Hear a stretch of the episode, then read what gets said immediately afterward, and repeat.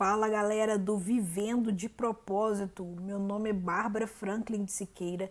Eu sou da família do Vivendo de Propósito e hoje estou aqui para ler um texto do Arnaldo Neto para você. E o texto é O meu maior medo. Voltar a morar sozinho me permitiu olhar para dentro como há meses não conseguia. E em minhas recentes reflexões percebi algo tão inédito quanto importante meu maior medo é de ter conversas desconfortáveis. Fugir delas foi o que mais me fez sofrer ao longo da minha vida. E o pior, foi também o que mais me fez fazer outras pessoas sofrerem. O padrão é o seguinte: percebo algo que me incomoda em uma relação, seja ela uma amizade, amor ou parceria profissional. Com medo de expor e acabar brigando, guardo para mim.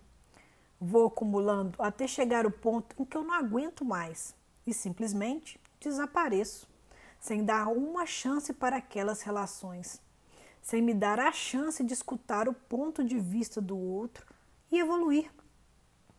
Os medos aqui são o já exposto, de, de acabar causando uma briga, o medo de escutar algo em troca que vai me ferir, algum feedback para o qual não estou preparado a origem desses medos também ficou clara.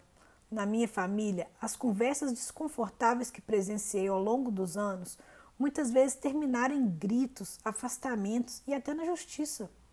Mas comigo não precisa ser assim. Você tem total condição de ter conversas desconfortáveis sem que elas se tornem uma briga. É a afirmação que venho repetindo diariamente. Por isso, admito que esse texto tem três funções. Primeira delas, te aconselhar a não cometer os mesmos erros que eu cometi.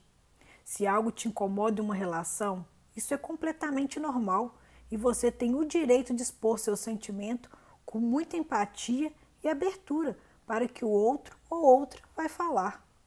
Segunda, pedir desculpas para as pessoas que já foram vítimas dessa minha covardia. Se você já sofreu com minha omissão, com muita verdade eu digo que sinto muito. Terceira, ser um contrato comigo mesmo para que eu não cometa novamente esses erros do passado. Espero profundamente que essas palavras possam cumprir os papéis acima.